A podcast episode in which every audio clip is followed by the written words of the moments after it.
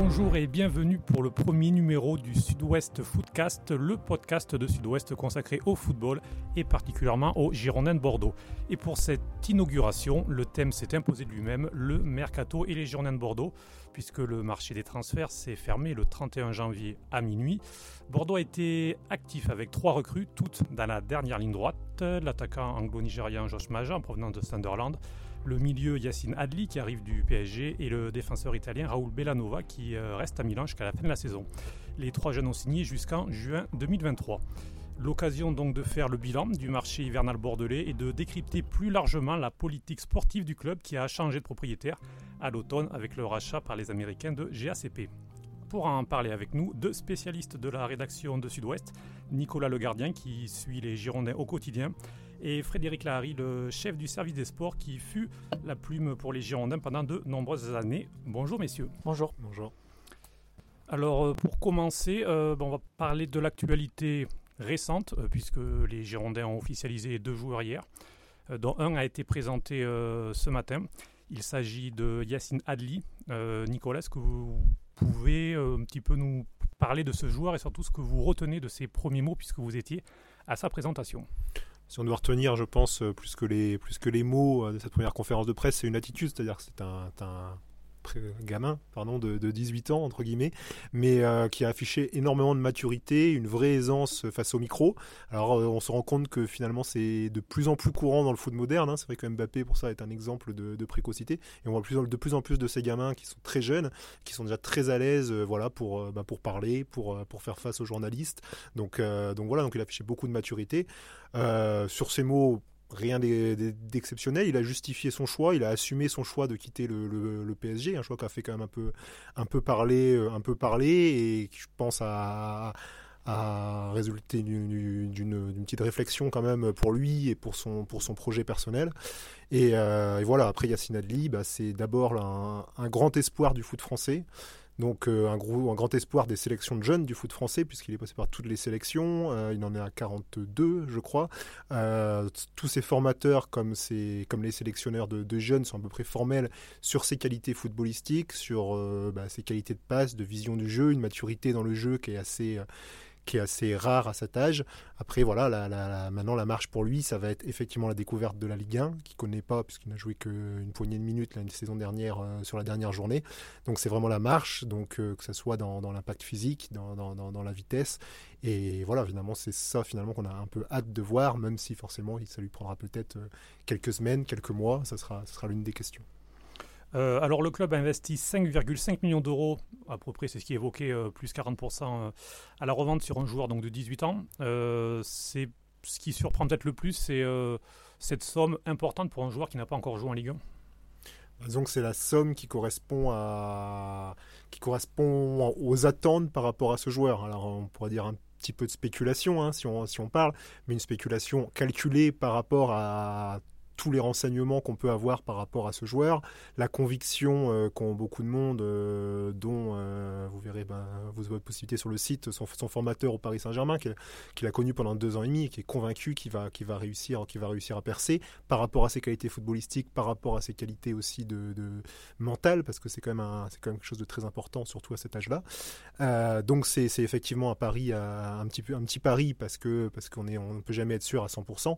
Maintenant, c'est une somme par rapport à ça, par rapport aussi à l'intérêt qu'il peut avoir d'autres clubs, et parce qu'il fallait convaincre aussi le Paris Saint-Germain de le lâcher, et que le Paris Saint-Germain ne l'aurait pas lâché pour, euh, pour un million d'euros. Donc il y a aussi la, voilà, pour, euh, pour convaincre le PSG de ne pas rester simplement sur un prêt, mais un transfert définitif, euh, bah, les dirigeants ont dû, ont dû débourser cette somme-là. Alors Frédéric, je me tourne vers vous sur le passé. on n'a pas forcément l'habitude dans l'histoire du club de voir les Girondins mettre autant d'argent, en tout cas sur un jeune joueur français. Oui, français, puisque le, dernier en date, c'était Malcolm, qui, était à peu près la même, même somme. Oui, pour 50% des droits. 50%, et donc à l'arrivée, c'était même le, quasiment le double. C'est vrai que c'est tout à fait nouveau, et ça, ça montre bien le changement d'air et le changement de propriétaire. On, commence à, bien voir la, ligne directrice de la, de la, politique sportive des, nouveaux propriétaires, c'est-à-dire, comme l'a, dit, l'a bien dit Nicolas, d'acheter des jeunes potentiels en pariant sur leur réussite à l'avenir, pour, ben, déjà pour qu'ils marquent des buts ou fassent des passes pour les Girondins, et ensuite pour les revendre en réalisant une plus-value pour financer d'autres arrivées, etc. voilà. Mais c'est vrai que c'est tout à fait nouveau parce que dans un passé récent, les Girondins ont été très frileux pour, même pour des sommes beaucoup moindres pour pour euh, acheter des potentiels comme ça. Le, meilleur exemple, euh, qui date il n'y a pas très longtemps, c'est que les Girondins auraient pu, euh, avoir Thomas Lemar quand il était à Caen. Thomas Lemar avant, qu'il soit international et qu'il soit installé en Ligue 1, mais ils auraient pu l'avoir pour 800 000 euros. Mais les dirigeants de l'époque n'ont pas souhaité franchir le pas pour un joueur de 18 ans. Donc là, on a, effectivement un changement d'air qui est, et, de, vision qui est très flagrant. Et puis euh, les Girondins aussi vont chercher auprès de grands clubs. Le Paris Saint-Germain pour, euh, pour Yacine Adli, euh, le Milan AC également pour Bellanova l'italien, Josh Maja lui c'est Sunderland mais qui a passé par d'autres clubs de Londres et un petit passage à Manchester City donc c'est peut-être aussi là-dessus, ils vont dans une cour nouvelle. Oui, enfin je sais pas ce qu'en pense Nicolas mais je pense que ça ils l'ont ils ont ils l'ont déjà fait dans le passé, ils avaient ils, allaient voir du, côté de Chelsea notamment, ça s'était pas fait parce que pour un problème administratif. Euh, ils allaient, euh, bon, Gourcuff arrivé de, du Milan C. ça a déjà été le cas, pas ces, dernières, euh, pas ces derniers temps, mais c'est vrai que c'est dans la cour des grands, mais ce sont quand même des jeunes joueurs. Euh, euh, le, vivier pour les Girondins, ça reste quand même euh, une la, cour intermédiaire de, de, milieu de tableau de, championnats étrangers, voire de, championnats étrangers qui sont beaucoup moins cotés. Mais c'est vrai qu'il y, a un vivier à aller chercher dans, ces jeunes deux grands clubs qui, sont en recherche de temps de jeu. Et là, effectivement, les Girondins ont une carte à jouer parce que ça reste quand même un club prestigieux qui peut offrir du temps de jeu. Disons que la nouveauté, c'est d'aller euh, de se mêler à ce marché des. On n'est même plus dans les jeunes joueurs, on est presque dans les très jeunes joueurs. C'est un marché sur lequel Monaco s'est spécialisé euh, ces dernières années, hein, puisque c'est des joueurs qui sont, euh, qui sont en post-formation, qui terminent leur formation.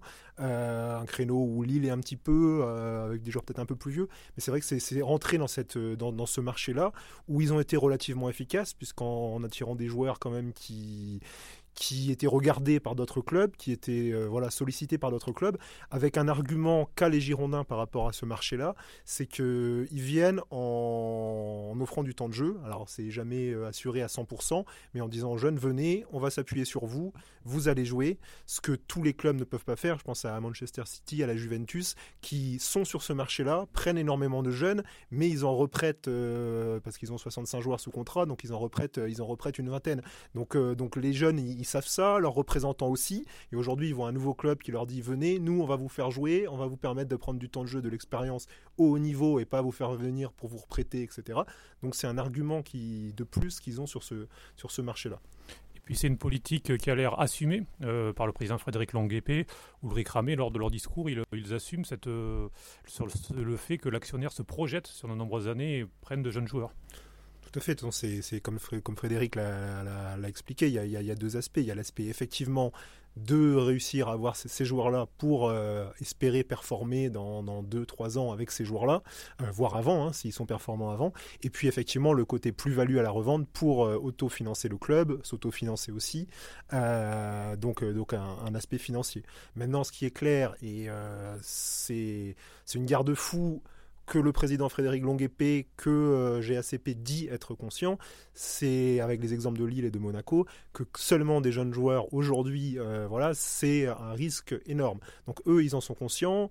Et dans leur discours, il y a aussi dire on gardera et on veut avoir une euh, colonne vertébrale expérimentée de joueurs de, de, haut niveau avec du vécu qui permettront à ces joueurs-là de s'épanouir et, de monter. C'est un peu finalement ce qu'a réussi très bien Monaco au début de son projet, où euh, avant de voir éclore les, les Mbappé, euh, à l'époque il y avait Kurzawa, Ferreira Carrasco, ils ont été chercher des joueurs comme euh, Ricardo Carvalho, Toulalan, à l'époque, il y avait Ouais, c'est encore après. Mais, euh, mais voilà, des joueurs, des joueurs comme ça, plus expérimentés, qui ont permis à côté des, euh, des voilà, aussi d'IB, donc euh, forcément Mbappé et Pampard, mais aussi Bernardo Silva, d'autres d'éclore parce qu'il y avait cette colonne vertébrale. C'est vrai que si Monaco a eu beaucoup de difficultés, c'est que finalement, les, les, beaucoup de ces joueurs-là sont partis, certains ont commencé à vieillir, à baisser en performance, et ils se sont retrouvés en début de saison avec vraiment que des jeunes, et là on a vu que ça pouvait pas marcher. Quoi.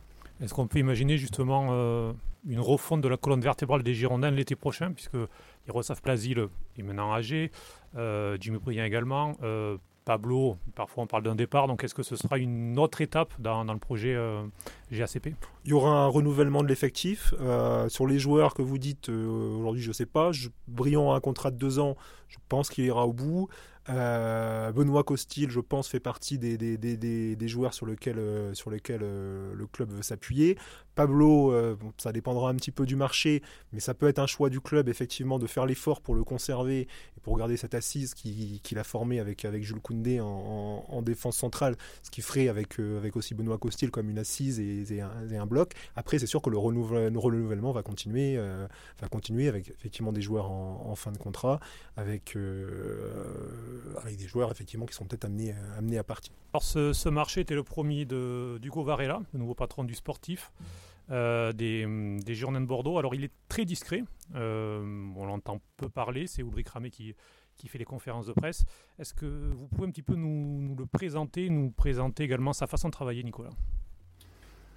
Euh, bon déjà, c'est, il fait pas partie de l'organigramme des Girondins. C'est un membre de GACP, c'est-à-dire que quelque part, il est actionnaire pour euh, pour schématiser, pour schématiser, parce que c'est qu'il y a, beaucoup d'incompréhension autour de ça parfois. C'est comme si avec M6, Nicolas de Taverneau avait à ses côtés euh, un associé qui était qui s'occupait que du sportif et qui l'aurait quelque part un peu détaché sur la, sur la gestion des Girondins. Donc il est dans cette position-là. Effectivement, aujourd'hui, c'est lui le, le, vrai patron du sportif. C'est lui qui a géré ce mercato euh, qui, qui en charge la restructuration sportive qui n'est pas encore euh, qui n'est pas encore établie avec euh, ce qui va se mettre en place, ça commence un peu à se dessiner. On a vu Souleymane Sissé qui, qui, qui, va arriver dans un rôle qui sera lié à Hugo Varela également, mais pas dans le club, mais de conseiller par rapport justement à, à ces jeunes joueurs, à l'intégration de ces jeunes joueurs. Donc c'est lui aujourd'hui le, le, vrai patron sportif. Euh, du club. C'est lui qui, a essentiellement géré le, mercato, avec Ulrich Gramé qui est directeur sportif, qui est lui le lien entre guillemets avec le club, euh, et avec aussi euh, la, cellule de recrutement qui était déjà en place, sachant que Hugo Varela a de son côté lui aussi ses, antennes pour travailler et pour préparer. C'est vrai qu'il y a eu une vraie préparation de ce mercato. Il, y a mis beaucoup, d'énergie sur ce qu'on a pu voir, ce qui a peut-être retardé d'ailleurs un peu la mise en place au club de la façon dont, dont, il souhaite fonctionner pour le sportif et, euh, forcément mis un peu de fou euh, ces dernières semaines sur, euh, sur ce qui va être mis en place. Je pense maintenant que les mois de février, mars, avril qui vont arriver, février, mars même avant, parce que le, prochain mercato va vite déjà arriver aussi, va, va, va servir, je pense, à peut-être expliciter un petit peu ça et mettre en place un petit peu cet organisme un peu plus clairement, quoi, une méthode de fonctionner. Alors Frédéric, ce que nous présente Nicolas est assez nouveau également au niveau des, des journées de Bordeaux. On voit un organigramme pour le coup euh, étoffé et avec euh, plusieurs têtes euh, pensantes. Ce n'était pas le cas auparavant au Girondins où même parfois on reprochait un manque de directeur sportif, un entraîneur trop seul, ce genre de choses. Oui, ce qui est, ce qui est nouveau, c'est qu'en fait il y a un directeur sportif. Il n'a pas, le, il pas le titre et comme disait Nicolas, il n'est il, pas dans l'organigramme. Mais bon, il fait office de directeur sportif dans le sens où c'est lui qui fixe la la direction sportive par, par définition. Et c'est ce qui a souvent manqué aux Girondins, c'est-à-dire qu'il y a un projet sur plusieurs années qui soit tenu et qui soit appliqué, euh, qui soit appliqué jusqu'à tous les étages du club, c'est-à-dire à la formation et à l'équipe première. Et, moi, je, on en parlera peut-être, mais je pense que la, la prochaine étape aussi, c'est quel entraîneur va appliquer cette politique sportive? Est-ce qu'ils vont garder, euh, ils vont estimer que Ricardo Eric Bédoué peuvent appliquer cette politique sportive ou est-ce qu'ils vont aller chercher quelqu'un dans, dans, leur moule, entre guillemets? Mais c'est vrai que c'est tout à fait nouveau. Euh, euh, cette, cette, projection à, euh, on va dire, 6, 18 ou 24 mois. Après, ce qui va être intéressant, moi, ce qui va, moi, ce qui va m'intéresser d'observer, de, c'est comment ils vont gérer ces jeunes joueurs. C'est-à-dire le, le, défaut ou le manque qu'il y a souvent eu aux Girondins, c'est que c'est pas la première fois que les Girondins recrutent des jeunes joueurs. Il y a eu Diego Roland, 5 euh, millions d'euros aussi. Il avait 19 ans. Euh, bon, sauf qu'ils arrivaient, il n'y avait pas ce travail de, on va dire, de post entre guillemets, de post-formation. C'est-à-dire que ce travail qui leur permet de passer d'un niveau de très bons jeunes de sélection française pour Adli ou uruguayenne pour Roland, pour leur faire passer ce cap, parce que le cap, comme l'a dit Nicolas, il est important malgré tout, même si on, est, on brille dans des sélections U19 ou U20, se frotter à la Ligue 1, après, même si c'est pas le PSG, c'est quand même difficile. La Ligue 1 est un, est un championnat très, très exigeant, physique, athlétiquement et dans la, répétition des efforts. Donc je, je voir comment dans l'organigramme, les Girondins vont aider ces jeunes-là à les faire, à faire franchir. C'est le rôle qui, qui, sera attribué à, à Souleymane, Sissé, donc qui, qui, a connu donc l'équipe réserve à Monaco. Donc on en a parlé justement de ce recrutement ambitieux. Donc il a géré notamment bah, Mbappé qui est passé donc entre ses mains quand il s'occupait de, de l'équipe réserve. C'est vraiment le rôle qui va lui attribuer, c'est cette euh, ce lien entre euh, la post-formation, euh, même les meilleurs U19 du club, parce qu'il y a une génération U19 du club qui monte avec d'excellents d'excellents éléments et vraiment de, de, de vrais espoirs, et, et l'équipe pro. Donc c'est vrai que ça doit être son rôle. Euh, donc après, il faut voir comment ça va être mis en pratique, comment la cohabitation va se faire avec, euh, avec les gens en place. Donc tout ça, effectivement, ce sont les questions euh, qui vont devoir, qui vont voir le jour dans les prochaines semaines qui vont, voilà. Mais bon, c'est vrai que c'est le rôle qui va être Suleiman Sissé, en sachant que pour parler du Govarella, à terme, dans le projet de départ de GACP, il n'a pas vocation à rester dans ce poste de, directeur sportif qu'il a, parce que dans son rôle à GACP, GACP a aussi développé, ils ont pris Soccerex, qui est un événementiel de foot, ils ont deux trois participations ailleurs son rôle à GACP, lui, normalement, est aussi de développer les autres, les autres aspects de GACP et d'avoir un directeur sportif qui serait présent au quotidien au Girondin. Parce que lui, a priori, à la base, n'a pas vocation à rester euh, au, quotidien au Girondin à terme. Donc c'est qui va être également directeur sportif. Donc on sait que GACP voulait, veut recruter euh, Eduardo Macia, qui est actuellement euh, chef de recrutement à, Leicester. Aujourd'hui, ça n'a pas pu se faire et ça ne peut pas se faire parce qu'il est toujours sous contrat, sous contrat avec Leicester.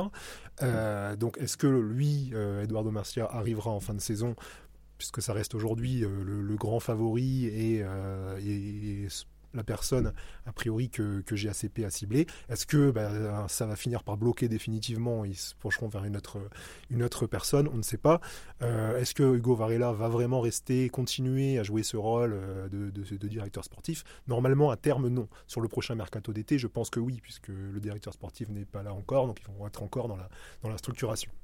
L'autre question qui se pose aussi, c'est que quid de la, cellule de recrutement Puisque la cellule de recrutement euh, n'a pas vocation à, prendre des décisions de recrutement, mais elle a, vocation à, proposer euh, des, noms de joueurs. C'est son travail, c'est un travail de 12 mois sur 12. Et est-ce que euh, Hugo Varela ou le futur directeur sportif va s'appuyer sur le travail de cette cellule de recrutement ou bien va activer ses propres réseaux?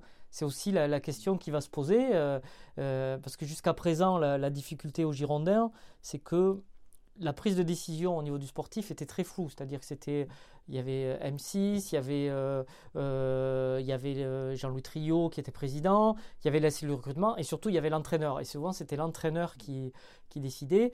Et, par vocation, l'entraîneur ne reste que 2-3 ans maximum dans un club. Donc il n'y avait pas vraiment de, fil conducteur dans la politique sportive parce que à chaque, changement d'entraîneur, on changeait quasiment de politique sportive. Maintenant, la nouveauté qui est plutôt positive, c'est qu'a priori, il y a une politique sportive qui est relativement claire, mais par quelle, euh, voilà, comment ça va se mettre en place, quel sera, comme l'a dit Nicolas, le, rôle de Suleiman Sissé, quelles raisons vont être activées? Voilà, il y, a, plein de questions qui se posent encore et on connaîtra les réponses dans, les prochains mois. Des questions qui doivent peut-être même se poser au sein même des, euh, des gens qui sont en place au Girondins, qu'il y a un petit peu d'inquiétude pour l'ancienne équipe qui est toujours présente, euh, des doutes sur, sur leur avenir bah, il y a toujours des interrogations, du flottement. Après, euh, c'est vrai qu'il y a eu une période de flottement parce que, parce que tout le monde s'interroge, parce que effectivement toutes les réponses, toutes les réponses ne sont pas apportées. Après, aujourd'hui, euh, en interne, les gens jouent le jeu. Aujourd'hui, bon, Ulrich Gramé a travaillé en collaboration avec, euh, avec Hugo Varela pendant, pendant tout le mercato. Il a fait le lien avec effectivement bah, les dossiers de, de, de, de, la cellule de recrutement en place. donc voilà, donc les, gens jouent le jeu, marchent le quotidien. Après, ça reste effectivement à, à, mettre en place et à décliner, ce qui permettra effectivement de voir les choses un peu plus clairement. Et effectivement, ces questions, notamment pendant le mercato, ont pu, ont pu créer euh, du flottement et ça retombe forcément à la fin sur l'effectif avec des joueurs qui se demandent est-ce que, ben, est-ce que moi je fais partie du projet, du nouveau projet, est-ce que je fais pas partie du nouveau projet? Et, en plus, comme les joueurs sont sollicités à ce moment-là, forcément tout ça fait que le mois de janvier a été, euh, a été assez compliqué, euh, a été assez compliqué à gérer, quoi. je pense qu'il faudra quand même qu'il recadre un petit peu les choses au niveau de la, du, mercato, parce que comme le disait Nicolas, euh, les joueurs, euh, je crois qu'il y a des joueurs qui disaient euh, on est tous à vendre, entre guillemets. Et ça peut, ça peut si vous voulez que les joueurs s'investissent dans l'équipe, il ne faut pas que tous les trois mois ou tous les quatre mois, parce que les questions de mercato reviennent tous les trois ou quatre mois, il se dit mais est-ce que je peux partir à tout moment? Il y a eu l'exemple avec Youssouf Sabali, donc, qui a, qui, a, failli partir à Fulham au dernier moment. Bon, le club l'a bloqué. Mais voilà, il faut aussi, je pense qu'il faudra aussi que la direction sportive euh, éclaircissent les choses avec un Pablo, avec un Sabali, ou etc. En disant non, euh, on compte sur toi, ou euh, on, veut te garder, mais de, bien montrer qui est transférable ou n'est pas transférable, parce que effectivement, ça va, ça va parasiter l'effectif et la gestion de l'effectif par, par l'entraîneur. Et parmi la, justement cette gestion de l'effectif, est-ce que Ricardo, selon vous, fait réellement partie du projet ou est-ce qu'il a été pris par GACP euh, parce qu'il était dans le package lorsqu'il a été acheté, mais qu'il voit euh, déjà une autre solution pour l'avenir? Ça, c'est eux qui peuvent le dire euh, plus que nous. Aujourd'hui, voilà, c'est M6 qui a choisi Ricardo. donc, à un moment, avec l'aval de GACP. donc, GACP est arrivé. Ricardo a a apporté un peu de, un peu de sérénité, a remis un peu de calme dans un moment où c'était, où ça flottait déjà parce que c'était, c'était entre les, c'était sur la fin de la vente qui, a duré. Donc, euh, donc voilà. Là, ils se sont occupés du mercato, de la structuration, et forcément la question va venir, va venir dans les, dans les prochains mois. Et ça, c'est effectivement une question de GACP, avec aussi forcément pour, euh, pour Ricardo euh, cette fameuse question des diplômes aujourd'hui qui, qui forcément le fragilise parce que parce qu'il ne peut pas communiquer. Donc forcément, il est forcément il, a, il, travaille dans l'ombre. Donc aujourd'hui, la, communication que ce soit vers l'extérieur ou même vers, le, vers les joueurs en interne, c'est un point aussi important. Et forcément, c'est un, une question qu'il va falloir poser. Alors, euh, je sais que l'ancienne direction avait commencé à, à, travailler sur une validation, euh, une éventuelle validation euh, des diplômes qui lui permettrait d'avoir les diplômes pour la saison prochaine. donc, voir si, si c'est continué ou pas avec la nouvelle direction. Donc, voilà, je pense que le dossier aujourd'hui n'est pas, pas vraiment sur la table. Il, il le sera dans 2-3 mois. Mais oui, on peut, on peut forcément se poser la question de savoir est-ce que, est-ce que, est-ce que Ricardo va être prêt à, mettre en place la politique voulue par les nouveaux actionnaires? Est-ce que les nouveaux actionnaires vont, décider, vont, vont vouloir que Ricardo euh, continue? En sachant que forcément, les résultats sont importants. Et j'ai envie de dire que si, si l'équipe avait été en finale de la Coupe de la Ligue et gagné la Coupe de la Ligue, c'était un argument de plus pour Ricardo et forcément une dynamique. Euh, aujourd'hui, euh, forcément, il faudra aussi que la, saison se termine bien et que si la saison se termine mal, forcément, euh, la question va se poser et Ricardo sera encore plus fragilisé ce sera peut-être un thème justement d'un prochain numéro du Sud-Ouest Footcast. Nicolas Le Gardien, Frédéric Lahari, merci beaucoup pour vos analyses. Merci également à Marine Dita qui était à la production. Et puis merci à vous de nous avoir écoutés pour ce premier numéro. On espère que ça vous a plu. À très bientôt.